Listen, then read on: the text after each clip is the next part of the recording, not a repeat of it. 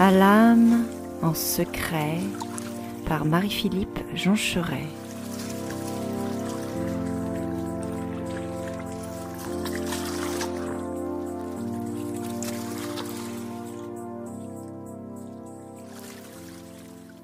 Je suis assise dans un bistrot.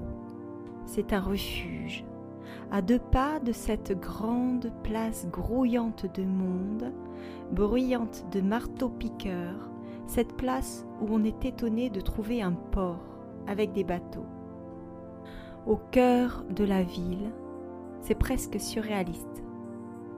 Mais au cœur de cette place, aussi incroyable que cela soit, il y a un ange, tout d'or vêtu, qui prend une impulsion pour s'élancer dans le ciel. Un ciel affreusement pollué. Il est nu, il a deux ailes, il voudrait s'envoler. Et dans ce bistrot, je suis bien. Il y a des livres, des vrais. On n'attire pas les mouches avec du vinaigre. J'aime bien cette expression. Moi, je serais une mouche. Je suis installée dans la mezzanine qui surplombe le bar et l'entrée. Là, comme un chat juché en haut de l'armoire, je domine mon monde.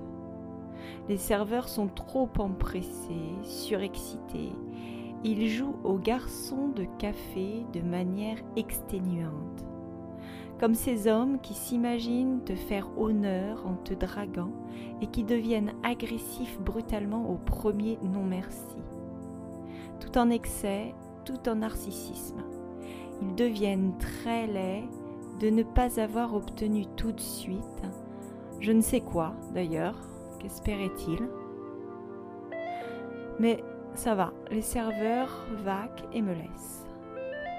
Les images reviennent mon enfant, ma sœur, songe à la douceur d'aller là-bas vivre ensemble.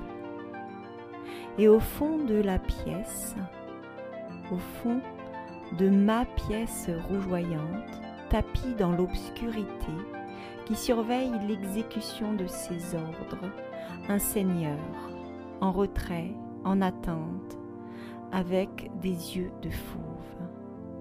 C'est Sardanapale, le mythique roi de Ninive, inspiré du vrai roi Assurbanipal. Assurbanipal, c'est ce roi à la barbe de boucles serrées, dont j'ai admiré les rampes d'accès à son tombeau. Grâce au pillage des archéologues du XIXe siècle, tous ces trésors sont en lieu sûr à présent, dans un autre palais. Sur 8 mètres de long et 4 mètres de haut, des hommes marchent d'un pas militaire. Ils portent un pagne jusqu'au-dessus du genou. Ils sont équipés de jambières. Leurs corps sont galbés dans le gypse et l'albâtre. Leurs reins sont cambrés, leurs muscles saillants. Ils sont munis d'un arc et d'un carquois dans le dos. Un bandeau ceint leur front et leurs cheveux crépus forment de courtes vaguelettes qui effleurent l'épaule en anglaise serrée. Leur nez est légèrement busqué. Leurs pommettes saillantes sont arrondies. Leurs lèvres sont généreuses et ourlées. Ils sont la force et l'ordre. Ce sont les gardes d'Assurbanipal. Je me dis que je les trouve très beaux, ces guerriers. Peut-être devrais-je regarder plus attentivement le défilé du 14 juillet. Au cours du premier millénaire avant la naissance du Christ, Assurbanipal est un roi soldat, un guerrier vaillant, selon les légendes. Assurbanipal, c'est le dernier roi de Ninive.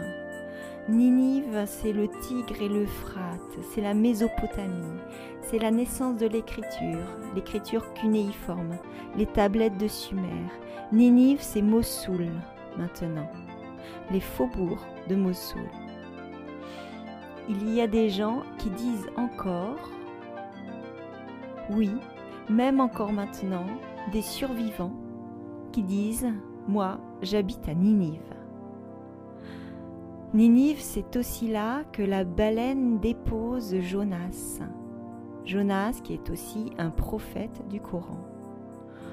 Combien de couches sédimentaires, combien d'histoires, combien d'humanité ici.